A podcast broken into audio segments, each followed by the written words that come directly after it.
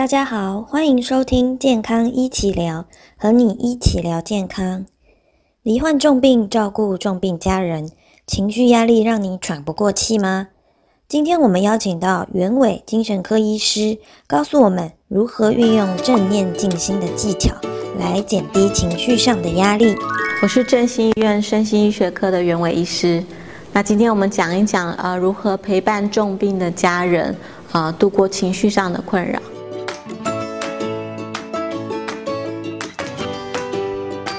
罹患重病会有哪些情绪压力呢？呃，罹患重病的时候，其实会经历到很多的不同复杂的情绪啦。以前在国外有一个专门做生死学的哈，安宁的一个教授伊丽莎白·库珀，他有讲到我们面对失落，包括死亡或生病，其实人会经历过几个阶段。第一个阶段可能是否认，好，就是先不想承认这件事情，或假装没这件事情。否认是其中一个表现，可能甚至是，嗯。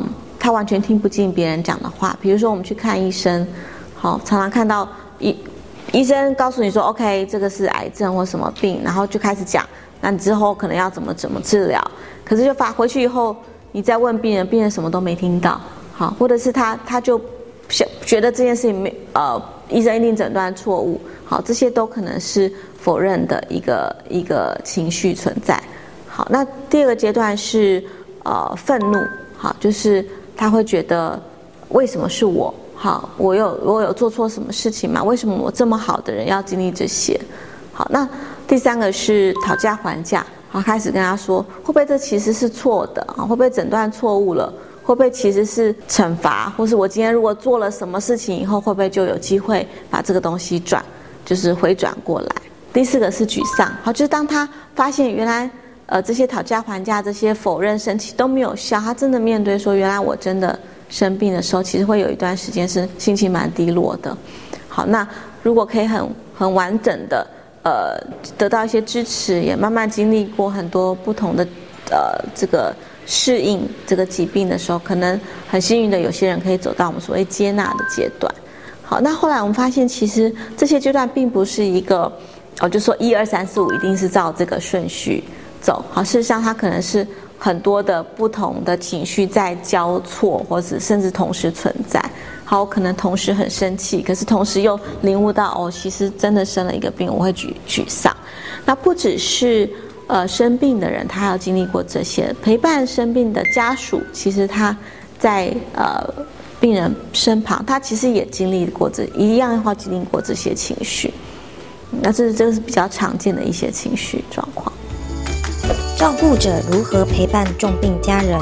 我觉得在照病照顾重病哈，因为所谓重病其实通常都要一段的治疗时间哈，所以我常跟呃这些陪伴者跟他说，你这是打一场长期战，好，所以在我们打长期战最重要是什么？把自己准备好，好，所以在我们在协助重病者的第一步，一定是先把自己照顾好。很多人是我想要去帮妈妈或想要帮家人，结果自己很快垮了。好，那这当自己垮，当然就不可能帮父母亲。所以怎么样把自己准备好？我觉得第一个把自己的呃日常生活照顾好，包括我们只要吃得下、睡得着，包括我本来的作息就不能乱掉。好，尽量能够有的时候很难啦，因为如果要照顾生病的人，说半夜会醒。好，那如果能够尽量作息正常，尽量作息正常。然后如果可以，嗯，把。自己这个时间安排，就是除了在照顾病人，我们还要有一点点自己的生活。好，今天照顾病人，你可以把它当成一份工作，一件正正式的工作来做。好，就是我有一部分时间是在工作，好面对他，我把自己心情准备好来面对家人。另外一部分，我就是要能够放松，做自己。好，我还是要跟我的朋友有一些连接。那，嗯，我觉得在所有面对。生病者最重要一定是先准备好自己。那当然，当我们准备好自己，我们要同时就是知道说，哎，重病者可能会哪些行为表现，可能是他情绪的问题。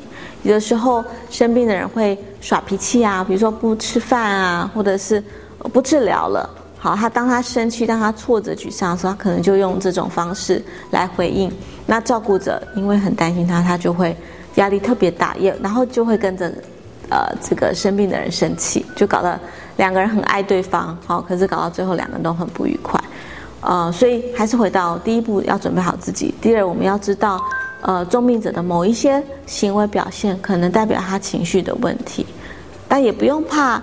我觉得很多是面对重病的人，好，可能有七成的人都会经历到情绪的状况，包括忧郁症跟焦虑症、失眠等等。其实，当真的出现这些疾病，好，尤其有一些重病是会疼痛的，好，呃，疼痛也会影响失眠，疼痛也非常影响生活品质，疼痛的人没有人心情好的，好，所以在经历这些东西的时候，嗯，不要害怕求助身心科的医师，好，有一些药物可以帮助他睡得好，有些帮助他的情绪改善，而当我们情绪好的时候，其实面对呃，包括免疫疾病，包括我们的甚至是癌症，包括中风后的复原。其实都跟心情有很大的关系。好，你们知道说，如果呃中风后忧郁的病人，他他有三倍的机会比不忧郁的人再容易再中风，癌症的复发也是一样的。好，所以情绪的东西是不能被我们忽略，不能说他就是要坚强一点。其实该接受治疗就要接受治疗。那除了药物的治疗，呃，其实还有一些比较简单的一些放松的方法，或是我们现在其实蛮讲。呃，蛮强调一种技巧，我们叫正念，正念静心的一种技巧，它帮助我们专注在当下。好，那其实很多重病者他会面临对未来的很多焦虑，比如说啊，我开刀后会不会呃不能复原？我会不会再复发？我开刀会不会很痛？我会不会甚至有些，比如说乳癌的病人，好呃，或者是要接受化疗病人，会不会因为开刀而身体的心身体的外在改变？会不会掉头发？这些这些焦虑其实都造成生活的很多品质的下降，还有他因为焦虑搞到更疼痛，而更吃不下。那所以透过这个静心正念的课程，所以正念不是正面思考哦。好，我们最怕家人跟病人说你要正面思考啊，你要想开一点，没有那么难。好，其实病人如果可以这样想，他就不会他就不会痛苦了。其实面对疾病真的很多未知跟困难。好，可是正念讲的其实是。那个正是指正在的意思，就是存在这个当下的意思。它其实听起来很哲学，可它它其实只是一个很容易的一个技巧，好，可以可以学习。那学到这个技巧以后，我们比较不会对未来有太多的焦虑。当我们焦虑的时候，我们比较能够把那个想法放掉。那这些东西都是可以透过学习的。所以药物好，然后呃准备好自呃不要怕带家人去看医生，好，让自己的心情准备好，维持自己的生活作息，还有一些简单的技巧，好，包括放松的技巧，跟我们刚刚说正念静心的一些技巧，可能都会帮助我们比较容易面对情绪，不管是生命本人面对情绪，或者是陪伴者帮助他面对情绪。什么是正念静心减压法？呃，正念，我们刚刚说那个正是正在发生的这个意思。呃，简单讲，他就在讲说，我们要把所有的专注力放在呃正在发生的事情。什么是正在发生？我做一个很简单的举例，比如说我们吃饭，好，我们吃饭的时候，我们常常边看手机边吃饭边聊天，所以我们对于正在发生吃饭这件事情比较没有真的。放很大的注意力。当我们在练习正念的时候，我们就要练习。比如说，我在吃饭，我就要看一下我吃的东西的长相，好，它的颗粒长什么样，颜色怎么样子，光泽什么样子，它闻起来是什么味道，好。然后，呃，当我们放进嘴巴的时候，你光是含一口这个食物，它在嘴巴里面的。呃，口感是什么样子？当你咀嚼的时候，嘴巴的这个感受啊，包括你的口水，包括你这个食物在嘴巴的感觉，你这个时候嗅觉的改变，其实你会觉得哈，不过就是一口饭，怎么有这么多的感官？没有错。当我们做正念的时候，我们就是要把我们的五感——视觉、听觉、触觉、味觉、嗅觉——通通都打开。好，当我们把这些呃专注力都放在当下发生的事情的时候，我们就是一种叫正念。其实讲的怂一点，就叫。活在当下，可是讲活在当下，你很难去做好。我觉得从吃东西开始是一个很很简单的练习，甚至我们在带正念练习的时候，常常不是吃什么复杂的东西，我们就是吃一根葡萄干。好，葡萄干它有皱褶，它有颜色，有光泽，它放在嘴巴，其实它的它的味道有很多的层次变化。那我们当把这样一个简单的动作变慢，好变去一个一个呃专注力放在它每一个细节的时候。其实我们脑袋的杂念，好，我们对未来的焦虑，其实就减少很多。那正念在国外已经被证实，呃，可以降低我们高血压，降低我们中风的几率，甚至有些人说可以预防失智症。好，那它绝对可以也提升我们的专注力，所以对于现在过动的孩子，甚至也是有帮助的。那我们自己在正念团体，嗯，很明显的注意到，包括长辈很容易焦虑，常常这里抱怨不舒服，那里不舒服的长辈，诶，透过正念练习，他的身体的不适感减少。我们也有癌症的病人，他每次面对要去化疗或是要去复诊，要重新做检查看有没有复发，他会焦虑到不行，没有办法睡觉。他透过正念，他心情就自然就打开了，因为他对未来没有那么多焦虑。那正念还有一个很重要的元素是，其实我们脑袋有时候控制不了，就是会有想法飘过来。那正念的一另外一个部分就是去观察那个念头。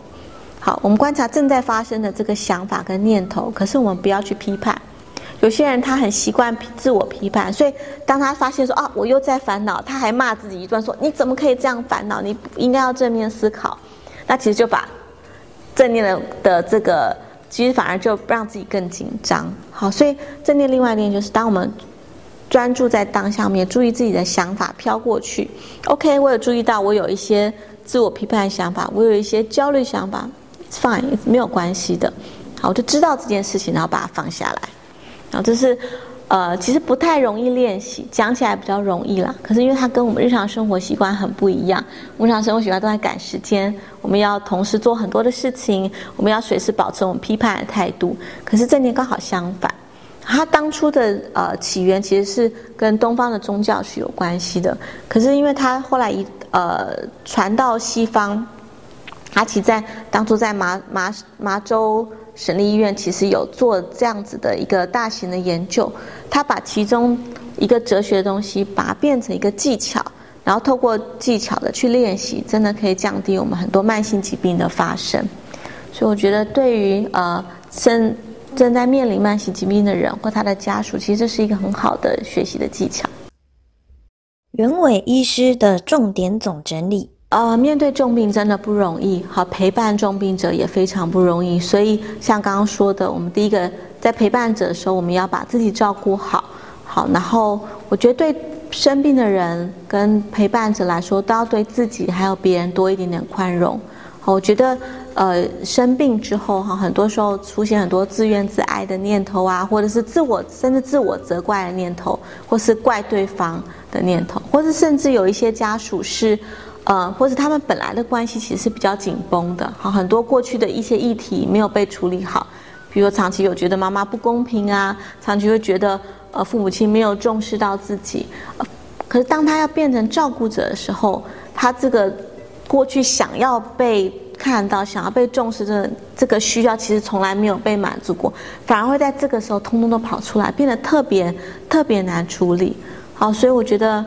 呃，第一个对自己多一点宽容，然后对自己情绪也多一点容忍。就是我们每个人都是人，我们一定会有难过，我们会有生气。好，当我们注意到这个，我们其实不要告诉自己说哦，不可以生气，对方不可以难过，没有关系。那是我们面对困难的时候，我们每个人都会产生的。所以对自己多一点点容忍。而当我们这个情绪实在太过了，开始影响我们的生活了。影响说，包括影响我睡眠，包括影响我对人的耐心，包括影响我的工作、我的专注力。记得找身心科医师谈一谈。啊，其实后面很多东西，我们情绪，我们的社会常教我们不要有情绪，你要理性。好，可是情绪其实是一个很好的指标，它在告诉我们，我们一些东西需要被看到，需要被注意。而当我们情绪很多时候，那就是一个很好的指标。你过去忽略很。忽略很久的东西，其实今天要被看到。找身心科医师谈一谈，好，可能这样透过谈，你对自己会多多很多的耐心，对照顾对方也多很多的耐心。谢谢大家的收听，别忘了多多支持健康一起聊，和你一起聊健康哦。